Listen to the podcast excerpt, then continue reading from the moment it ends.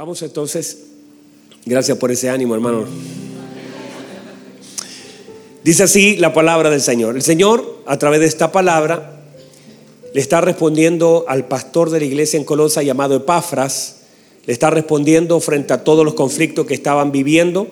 Tenían conflictos matrimoniales, sociales, ministeriales, había muchos, habían levantado falsas doctrinas, se habían levantado muchos líderes a tratar de dividir la iglesia.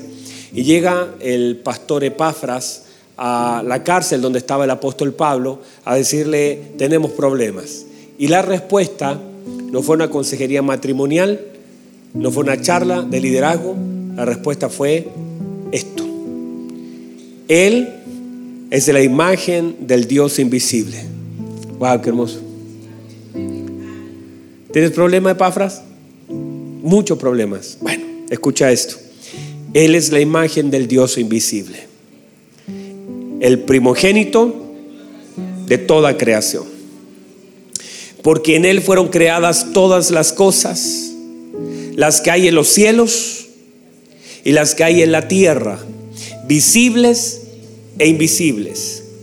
Sean tronos, sean dominios, sean principados, sean potestades, todo fue creado por medio de Él y para Él.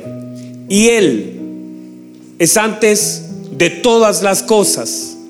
Y todas las cosas en Él subsisten. Y Él es la cabeza del cuerpo que es la iglesia. Él que es el principio, el primogénito entre los muertos, para que en todo tenga la preeminencia por cuanto agradó al Padre que en él habitase toda plenitud. Mire la respuesta. ¿Cuál es el problema, Epafras? Si Él es Cristo, ¿cuál es el problema? Entonces, en medio de las dificultades que podamos enfrentar, debemos profundizar en la revelación de Cristo y no profundizar en el problema, sino profundizar en la revelación de nuestro Señor Jesucristo. Tome asiento, por favor. Durante el segundo servicio me enfoqué un poquito en eso. Me enfoqué en el hecho de que juntamente con la prueba el Señor nos dará la salida para poder resistir. Así que si tiene espacio, vea el segundo servicio. Pero lo que vamos a hablar durante este servicio tiene que ver con lo que hemos comenzado durante la mañana, que es una acción de gracia, un día de acción de gracia de primicias. Diga primero. La palabra primero aparece en muchos sectores de la escritura de diferentes formas. Se habla de primogénito, se habla de principio, se habla de preeminencia, se habla de primogenitura, se habla de primicia, se habla de muchas cosas como primero, se habla de príncipe. Eh, todo lo que tenga que ver con eso le está dando un lugar en algunos pasajes de la Escritura, por ejemplo en Mateos, que usted lo conoce, el Señor establece principios. Mirad, dice el Señor, las aves de los cielos. ¿Qué dice el Señor? Dice, mirad. ¿Qué debo hacer yo? Entonces hay que poner atención a lo que el Señor nos demanda. El Señor está diciendo, mírenlo. Consideren y, la palabra mirar allí es vean la profundidad, aprendan a discernir lo que está pasando con las aves. Miren las aves de los cielos y vean la profundidad. Contemplen las aves y vean, disciernan claramente, es puntualmente la definición o la traducción correcta. Miren las aves de los cielos. Ellas no, no siembran, no hilan, pero mi Padre que está en los cielos las alimenta. Luego le dice, consideren los lirios del campo esa traducción es, miren cuidadosamente, aprendan. O sea, el Señor quiere que por medio de la creación nosotros podamos sacar algunos principios para vivir como hijos amados. Que a través de lo que podamos ver, de lo que el Señor ha creado, podamos nosotros determinar algunas cosas que tengan un sustento y que nos ayuden a poder definir algunas formas de vida. ¿Qué le está diciendo el Señor allí? Descansen. Como hijos, confíen. Como hijos, aprendan. Que no tiene que ver con su... O sea, yo no respondo a su desesperación. Yo respondo por mi paternidad. Dígame a eso. Yo no respondo por su desesperación, yo respondo porque soy padre. Y consideren, dice el Señor. Entonces, y luego el Señor aplica la palabra a la que estamos enfocada, que dice, si no busquen primeramente. ¿Cómo dice el Señor? O sea, el Señor establece que nuestra búsqueda debe tener un patrón, que debemos buscar con sabiduría, que debemos definir lo que hemos de buscar y que tenemos que ser intencionales en las cosas que buscamos. Estamos siendo direccionados para buscar algo. Esa palabra busquen en su original es muy especial porque es la palabra seteo, que quiere decir adoren a Dios. Quiere decir que mi adoración a Dios es una forma de buscar a Dios. Que la adoración, y por favor no vaya a confundir, no vaya a decir, ah, no, pastor, si yo canto harto, no es cantar. Adorar no es cantar. Cantar es parte de la adoración. Otra vez. Adorar no es cantar. Eh, cantar es parte de la adoración. Entonces, en parte de la adoración cantamos.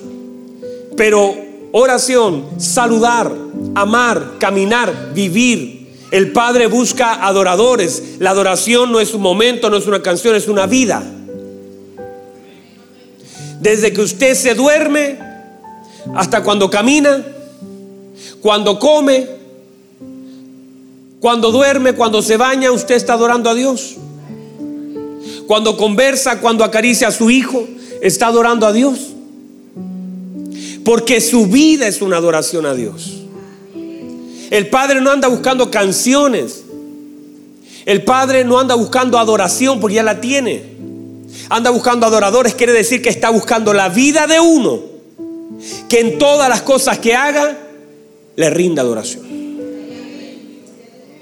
yo estoy con mi hijo y estoy, Padre, gracias. Estoy con mi hijito, ahí está. Estoy con mi hijo y digo, qué hermoso, Señor, gracias por la vida de mi hijo. Gracias por darme el privilegio de tener un hijo. Veo a mi esposa, digo, gracias, Señor, por esta bella mujer, enamorada mujer. Dígame, ayúdenme. Por esta enamorada mujer que llora cada vez que me alejo de ella que me insertó un chip para saber dónde estoy. Entonces, uno, adora al Señor en las cosas que hace. Adoro al Señor cuando como, cuando veo un plato de comida, le digo, Señor, qué hermoso, usted me ha dado el privilegio. Y cuando como, sigo adorando al Señor. O sea, no dejamos de adorar al Señor. Entonces, el Señor dice, busquen primeramente. ¿Qué debo buscar? El reino. Y cuando habla de primeramente, se nos da entonces la luz de lo primero. Diga conmigo primero.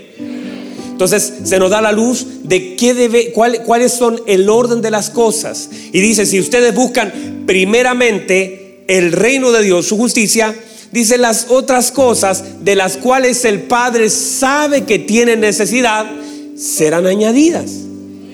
Pero si tú empiezas a buscar las añadiduras sin adorar al Padre y poner las cosas en orden, porque ese orden lo establezco como un reconocimiento en mi mente. Míreme por favor, otra vez.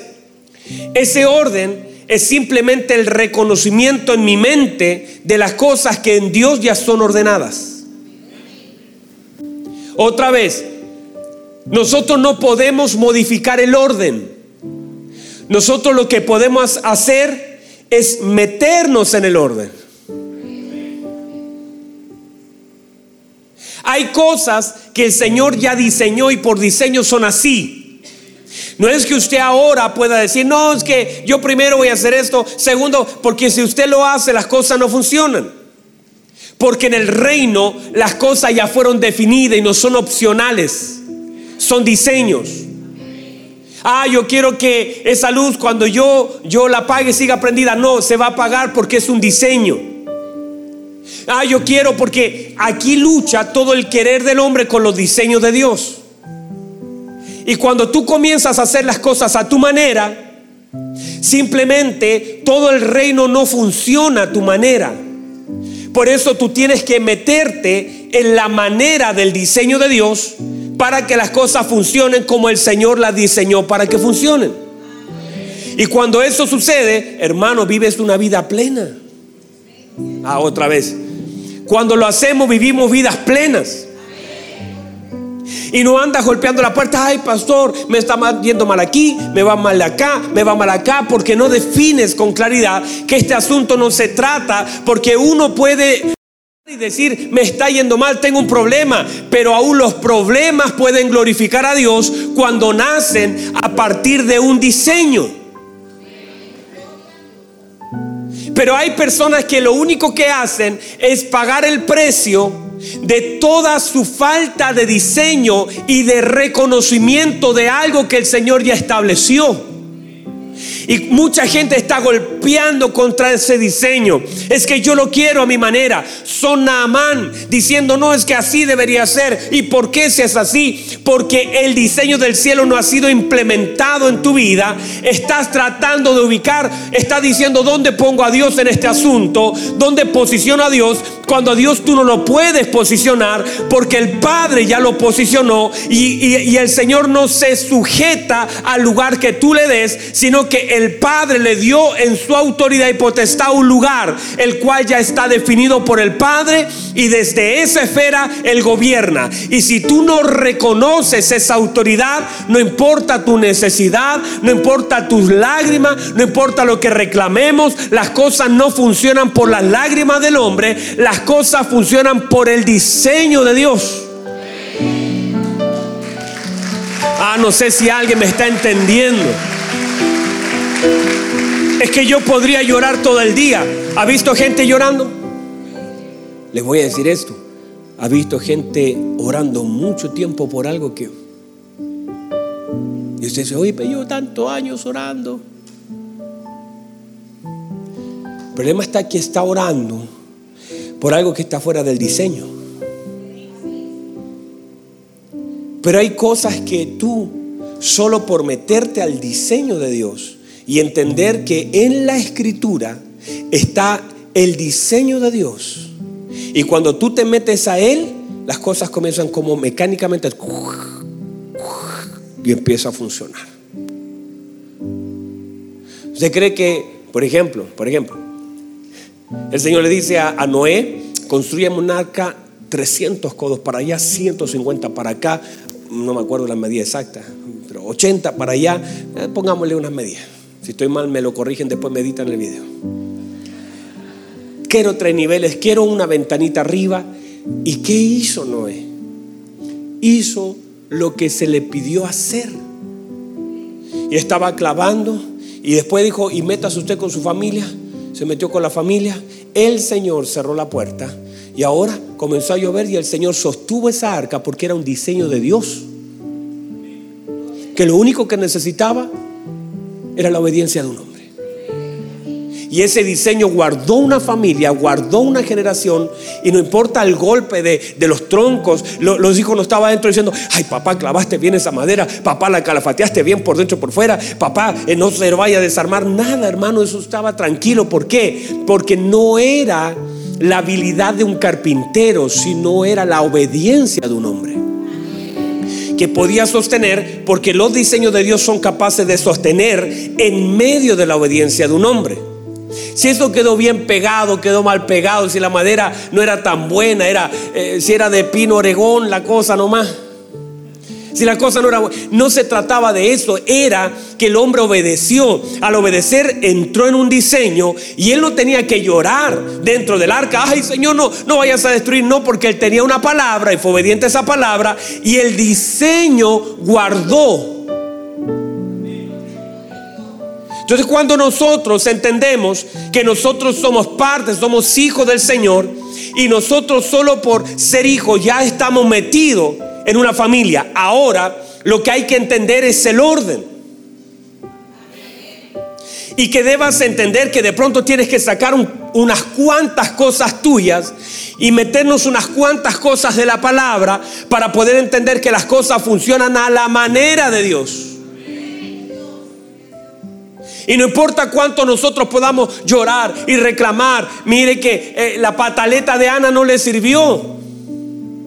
Por 10 años la Biblia dice que Ana hizo pataletas como una niña. Dígame amén, dígame.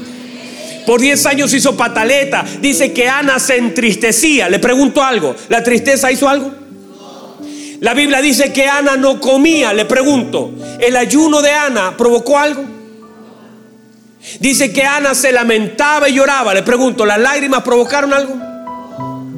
Durante 10 años hizo lo mismo. Subía, miraba a Penina, lloraba, mire, mire, y tú, mire, mi hijo, y se iba para abajo llorando, entristecida, no comía. Durante 10 años bajó igual. Pero en Cristo las cosas no se logran haciendo pataletas. No sé si entienden esa palabra, es una palabra espiritual del, griego pateleteus. No sé, pero cuando Ana dejó sus, su, deseo de hacer las cosas a su manera, suelta el cana y dice, voy a hacer algo que hace 10 años no hago, voy a ir a orar. Y comenzó a orar. Y cuando comenzó a orar, el Señor comenzó a sanar. Y cuando comenzó a llorar, la Biblia dice que comenzó a soltar toda la amargura e hizo algo y le pidió a aquel que le podía dar. Porque le estaba pidiendo un hijo a aquel que no le podía dar un hijo. Que tenía hijos para otra, pero no tenía hijos para ella. Él mismo dice, pero si yo no, no soy Dios, yo te soy mejor que diez hijos. ¿Cómo me pides a mí? Yo no te los puedo dar. Entonces, como ella en un momento reaccionó, volvió en sí, dijo, verdad, eh, él llevo 10 años intentando tener un hijo de este hombre. Pero voy a ir a pedirle a aquel que puede darme y por diseño Dios puede darnos. Por diseño hay cosas que se logran con oración. Hay cosas que se logran derramando nuestro corazón a Él, a Cristo no llorando en el hombro equivocado, no reclamándole a la persona equivocada, sino que doblando mis rodillas en el lugar correcto. ¿Sabe? Mire, es tan impresionante que lo que, lo que Ana dice son 15 segundos. Y dice, Señor, te pido un hijo varón. Si me lo das, lo consagraré todos los días de su vida y será tuyo. 15 segundos cambiaron la historia de 10 años. Pero en el diseño correcto. Entonces, todo lo que de, de, lo que se trata la escritura es que podamos entender diseño. Diga conmigo diseños. Y usted no va a tener más desesperándose, trabajando cuatro horas más, dando. No, no, no, no, no es el diseño. Dígame a eso. Por capaz que su jefe está acá, así que dígame a eso.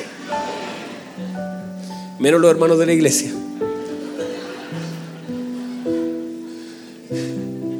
No.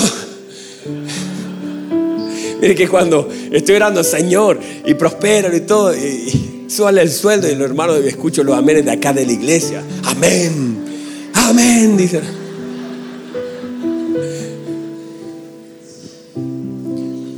Entonces todo se trata de diseño, de que yo debo entender que hay un diseño de aquello que yo busco. Primeramente, el reino de Dios. Y eso primero, diga conmigo primero, viene de la palabra protón, que tiene cinco implicaciones importantes en las escrituras. ¿Están acá todavía? Tengo 15 minutos para decirles esto. Número uno, diga conmigo posición. Diga conmigo orden. Diga conmigo lugar. Diga conmigo importancia. Uf, tan, yo hermano estoy aquí tan desanimado. Es su, su música, hermano. Me cambian el tecladista y me baja la gente. No, Dios bendiga a Jorgito, qué bendición. Míreme, él es un maestro de la palabra del Señor es un predicador, es un maestro y a mí me da tanto gozo ver que a veces con tanta unción predica desde este lugar, bendice tanto la vida de tanta gente y de pronto no tiene ningún problema estar tocando, acompañándome el teclado. Ese es el Evangelio. Sirvo en el lugar donde tenga que servir. Entonces, otra vez, diga conmigo posición, orden, lugar, importancia y tiempo. Esas son las cinco implicaciones de la palabra primero. Quiere decir que tiene mucho que ver con la importancia. Usted puede decir, no, si Dios es lo primero, ¿qué tan importante es? Hay gente que de pronto dice, no, el Señor es mi copiloto, el Señor es, mi socio, dijo alguien ayer, el Señor es, el Señor va conmigo. Y, y al final uno ubica y posiciona al Señor en un lugar donde el Señor no está. ¿Qué le dijo que era su copiloto?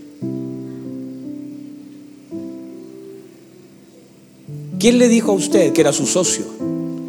Eso suena hermoso, así como, uh, tremendo socio. Pero no es así. Y comenzamos a equivocarnos en la manera de posicionar en el lugar correcto en nuestra mente. Míreme, míreme, míreme. No es que nosotros le vamos a dar una posición a Cristo porque Él ya la tiene. No es que nosotros le damos un lugar a Cristo porque Él ya lo tiene. No es que nosotros le demos la importancia a Cristo porque Él ya lo tiene. Todas las cosas, míreme, todas las cosas en Él subsisten. Le hago una pregunta, ¿será importante? Si todas las cosas en Él subsisten, le hago una pregunta, ¿será importante el Señor? Si todas las cosas, las galaxias, el cielo, el sol, usted, yo, los hijos, la creación, todo en Él subsiste, quiere decir que Él es la fuente de vida de todo. Le hago una pregunta, ¿es importante el Señor? No sé si me explico. Claro que es importante. Ahora, no se trata de que nosotros le demos importancia porque Él ya la tiene. No se trata de que usted le dé un lugar porque Él ya lo tiene. Si usted dice, ay no, yo, yo adoro a mi Dios, no crea que el Señor se va como tomando toda esa energía de su adoración. No, no es eso. Ni Él va tomando más poder, ni va tomando más autoridad, porque Él tiene toda autoridad. Y tiene todo el poder. Y la Biblia dice que tiene todo el dominio. De generación a generación tiene todo poder. Entonces Él no aumenta su poder porque tú lo adoras.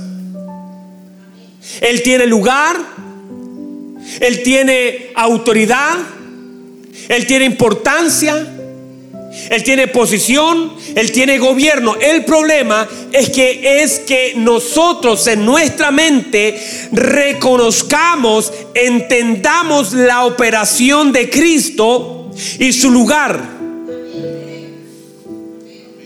Otra vez, vamos otra vez. Estoy, con mi última energía de voz. Pero reciba esto.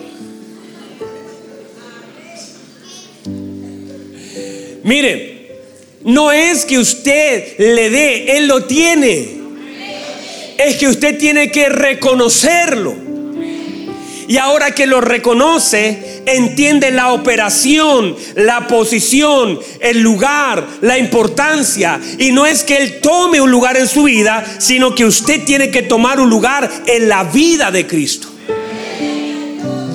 No sé si lo puede, no sé si lo pueden, lo expliqué bien.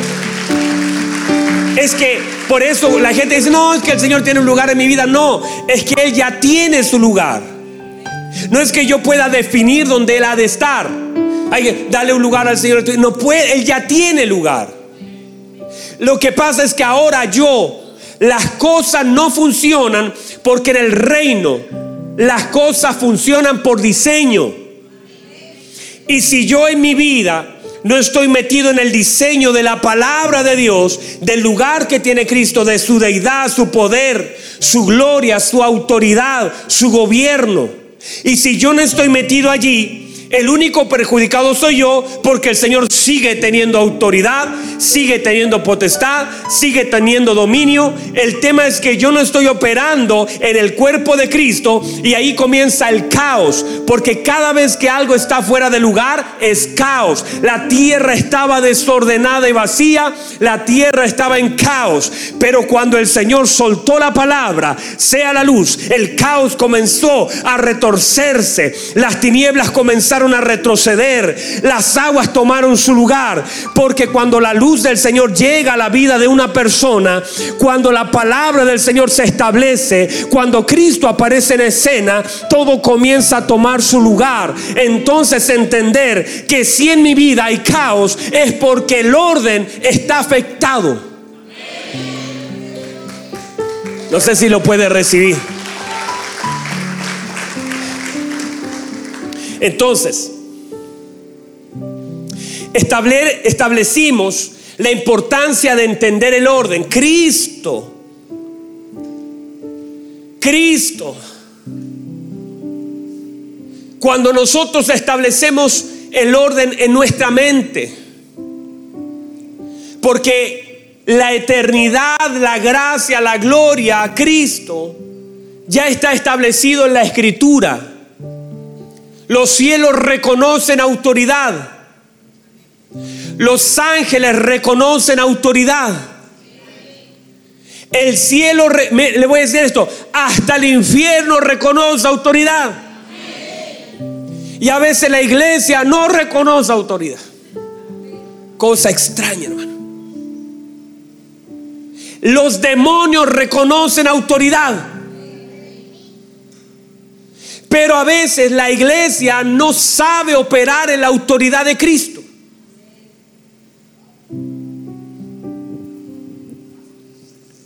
Estaba en Hechos capítulo 19, un sacerdote tenía siete hijos. Y la Biblia dice que los hijos comenzaron a intentar echar afuera un demonio. Y el demonio les responde porque los demonios hablan. Hablan. Los demonios saben la Biblia. Hay demonios que predican la Biblia y corrompen a la iglesia.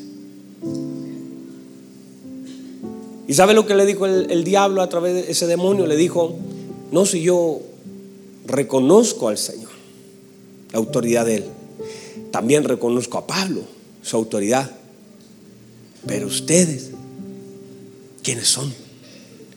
Y no reconoció autoridad sobre ellos. ¿Y sabe lo que hizo el demonio? Se les tiró encima y los desnudó y los golpeó y casi los mató. A siete.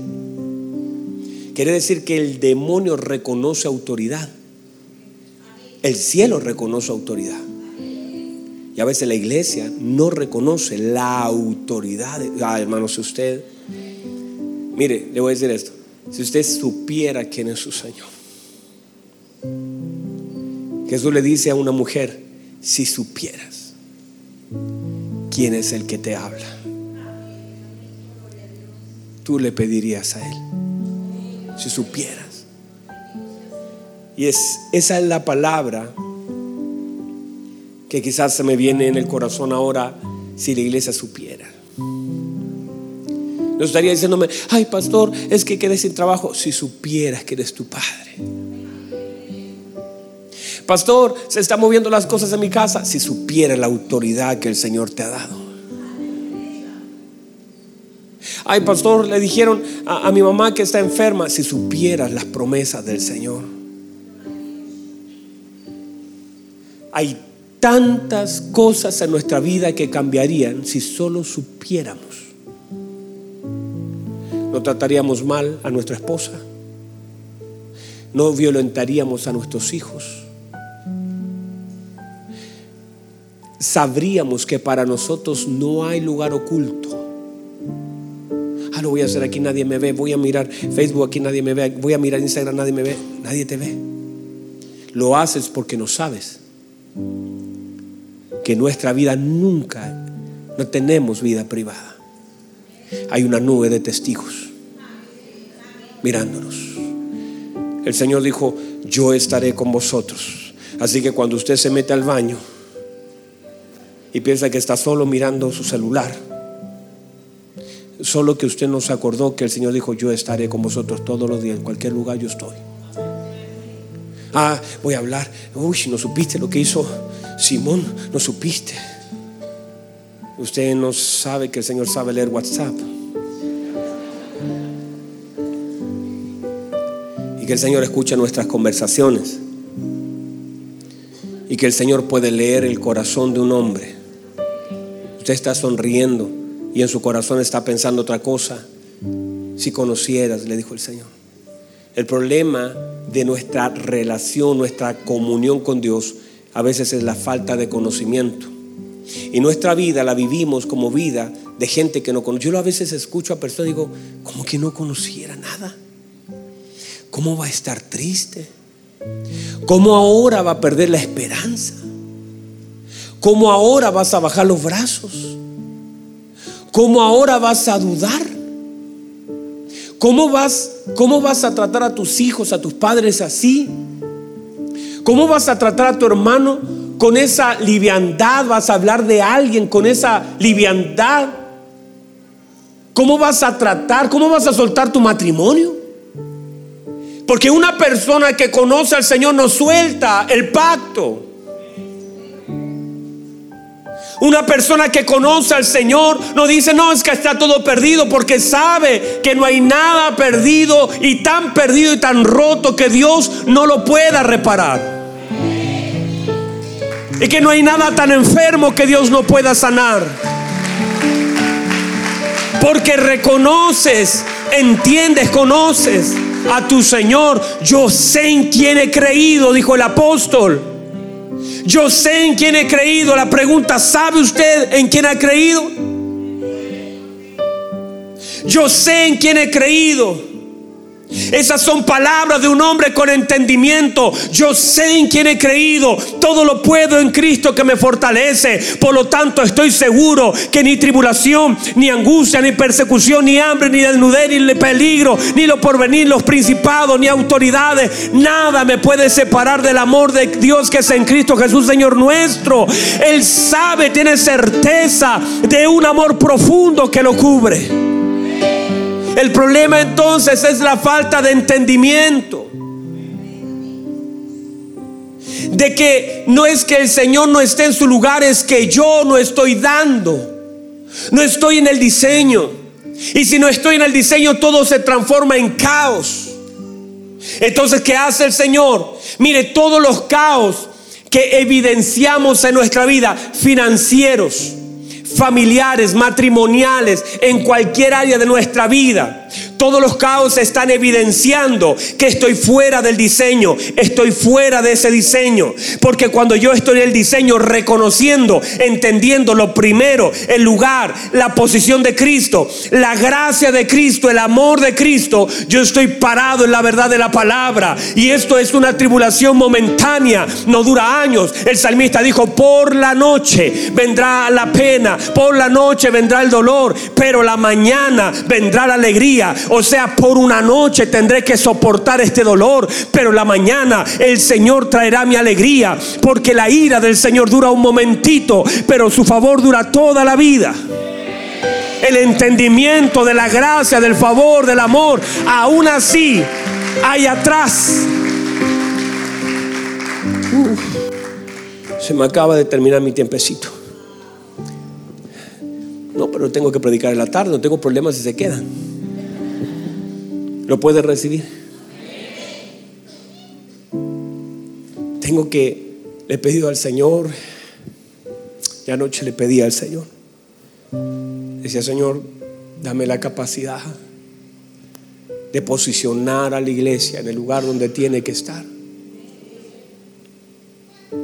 Porque no es un problema de Cristo, es un problema de nosotros, que lloramos las cosas que deberíamos gozarnos. No es un problema, no es un problema de Cristo, Él está en su lugar. Es un problema de nosotros como iglesia, que estamos fuera de diseño. Y muchas cosas se comienzan a romper fuera de diseño. Pero si usted está en Cristo, usted está en Cristo, entiende la autoridad, la posición, el lugar de Cristo. Hay cosas que por orden natural son sumadas. Usted vive con confianza como un león. La Biblia dice, el ladrón huye sin que nadie lo persiga. Pero el justo está firme, sólido, confiado como un león. Porque estás en la roca.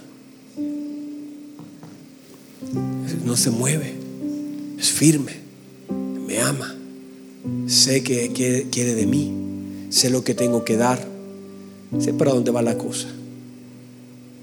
Y ahí entonces comienzo yo a entender la importancia de mi vida en Cristo. Póngase en pie, por favor, y déjeme cerrar con esto.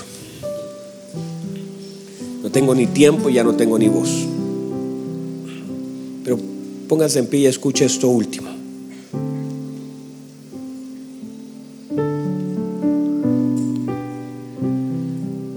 Llega el profeta a la casa de una viuda.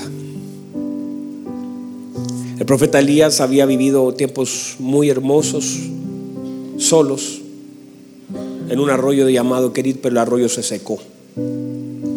Pero mire lo que le dice el Señor. Le he dado orden a una viuda para que te sustente. ¿Qué le dio el Señor? Eso es lo que el Señor tiene que darnos. Orden. Orden.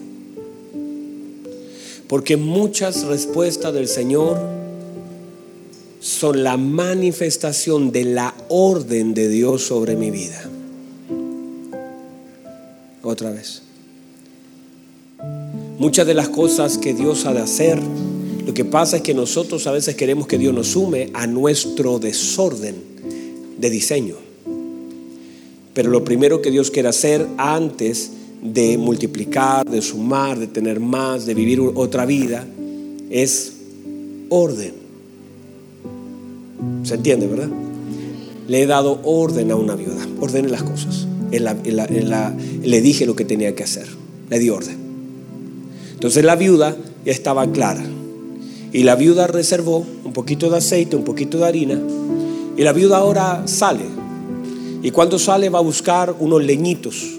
Y la, voz de la viuda es, vengo a buscar unos leñitos para, para poder cocer una harinita y un poquito de aceite, hacerme un pancito y echarme a morir con mi hijo.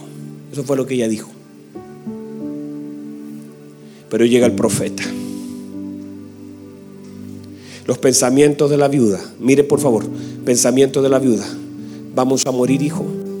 ¿Cómo, imagínense una mujer saliendo a buscar unos palitos para luego echarse a morir con su hijo, ver a su, a su hijo con sus costillas ya mirándose sus huesos, flaco, con hambre, con sed, y que la mamá tenga que hacer su última salida a buscar unos palitos para luego echarse a morir, porque mire, no hay esperanza. Ella no dice, voy a buscar algo para ir a pedir ayuda, porque sabe que no hay ayuda, nadie puede ayudarla. Los vecinos se están muriendo, las familias se están muriendo, el pueblo se está muriendo. No hay esperanza. Yo lo único que quiero hacer es un pancito y luego quedarme ahí. Ni siquiera voy a buscar ayuda. No tengo ayuda. Soy viuda.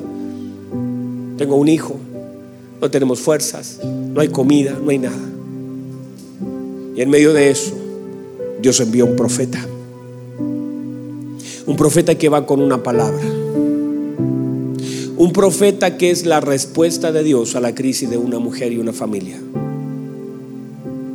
Y que fue tan intencional que mi Señor Jesucristo, cientos de años después, dice, el profeta fue enviado. Había muchas viudas en Jerusalén, pero el profeta fue enviado, dice, a Zarepta de Sidón, a una viuda. Quiere decir que eso fue tan planificado por Dios.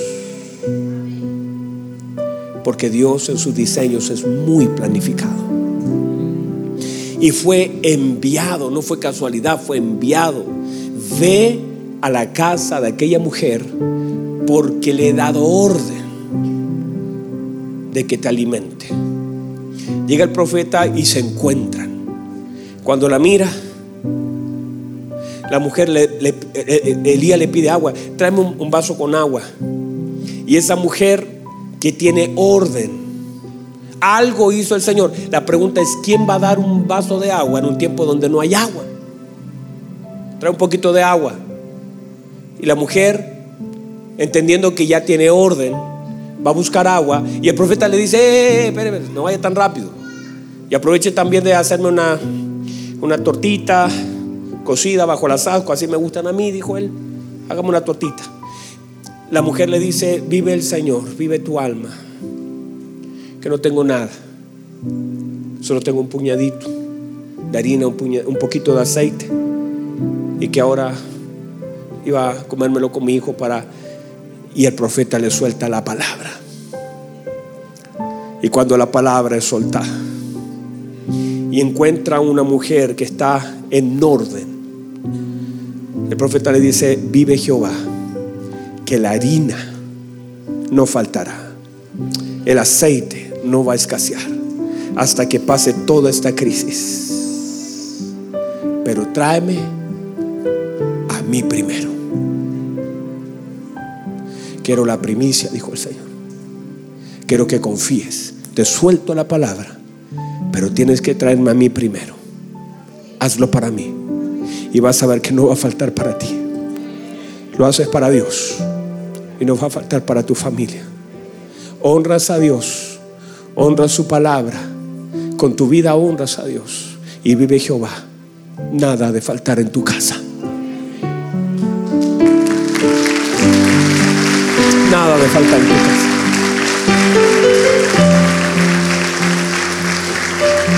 No va a faltar. Y es tanta la fe de esa señora que lo hizo creyendo. Es una palabra, hermanos. Si toda la gente se está muriendo, ¿cómo no va a faltar? Ella no cuestionó cómo Dios lo iba a hacer, porque ya Dios la había ordenado. Y cuando Dios te ha ordenado, eres capaz de creer, eres capaz de oír, eres capaz de afinar tu oído, eres capaz de percibir las cosas del Espíritu, como ya ha sido ordenado. Ahora el Señor solamente te suelta la palabra y eres capaz de creerla y saber que ese hombre no es un sinvergüenza que quiere comerse lo que te queda. Tú sabes, tú ves su rostro, sientes sus palabras, tu oído se, se, llena de fe, tu corazón, como aquellos hombres que caminaban camino Maús, se enciende por la palabra y comienzas a amasar y decir, esto es para el Señor, esto es del Señor, esto es para Dios, mi vida es para Dios, mis hijos son para Dios, nada de faltar en mi casa porque si le doy al Señor lo primero, mis primeras horas, mis mejores horas. Voy a confiar que nada me va a faltar. Voy a confiar en que su mano está extendida para mí, mis mejores canciones, mis mejores años. Tenía 15 años cuando le entregué mi vida al Señor. Toda mi vida lo había servido. Para mis 15 años le dije, Señor, si mi vida te sirve para algo, aquí está. Y te voy a entregar. Mire lo que le dije al Señor. Te voy a entregar toda mi juventud y voy a correr como un loco, Señor. Y lo he hecho. Lo he hecho. Voy a correr como un loco. Pero usted, Señor, me va a guardar en la vejez. No me va a faltar la fuerza, la vejez. No voy a morir todo enfermito. No, no, no. Cuando me toque mi día, moriré lleno de vida. Usted guardará mi vejez. Aquí está mi juventud. Le entregué todos mis años al Señor. No hubo día que no pase predicando en algún lugar sirviendo, orando, doblando mi. Lo único que he hecho es adorar a Dios. ¿Y sabe lo que veo? Mis hijos siendo guardados, mi esposa siendo usada, cómo Dios prospera la iglesia, cómo Dios bendice, cómo me toman algo. Cuando voy a las iglesias creciendo, ¿qué puedo ver? Que el Señor responde, porque si usted le da al Señor, si usted le da su vida al Señor, si usted dice, Señor, aquí están mis talentos, Aquí está mi tiempo. Aquí está mi vida. Quiero ordenarme. Quiero el diseño. Voy a reconocer su autoridad, su deidad, su gracia. Y yo me pongo, someteos bajo la poderosa mano de vuestro Dios. Sométase bajo la poderosa mano del Señor. Resistan al diablo. Porque si me someto, la mano me dará la fuerza para resistir. Y Él huirá de vosotros. Cierre sus ojos, por favor, levante sus manos. Dígale, Señor, yo no lo he hecho bien. He estado tan fuera del diseño.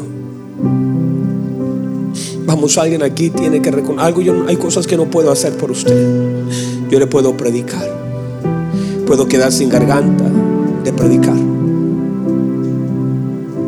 Pero es usted el que tiene que hablar con papá y decirle, Señor, yo no lo he hecho bien.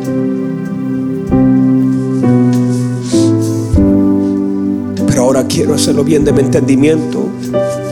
Quiero meterme en el diseño. Reconozco que usted es Cristo. Reconozco su deidad, eterno poder, su gloria. Vamos, vamos, donde está ahí, dígale, Señor, Señor, Señor, a ti primero. Usted es primero. Usted es primero. Y la harina no va a escasear. El aceite no va a faltar. No va a faltar. Lo que pasa a mi, a mi alrededor no afectará lo que pasa en mi casa. En mi casa habrá abundancia. En mi casa habrá abundancia de gozo. En mi casa habrá abundancia de fe. En mi casa habrá abundancia de dones. Habrá abundancia, habrá abundancia. Siempre tendré un pan, siempre habrá una palabra para alguien. En mi casa habrá abundancia. Esta es mi casa, Señor. Mi vida es mi casa. En mi casa habrá abundancia. En mi casa habrá abundancia. Siempre habrá una palabra para levantar a alguien. Siempre habrá una palabra, un abrazo. Siempre habrá amor. Nunca faltará.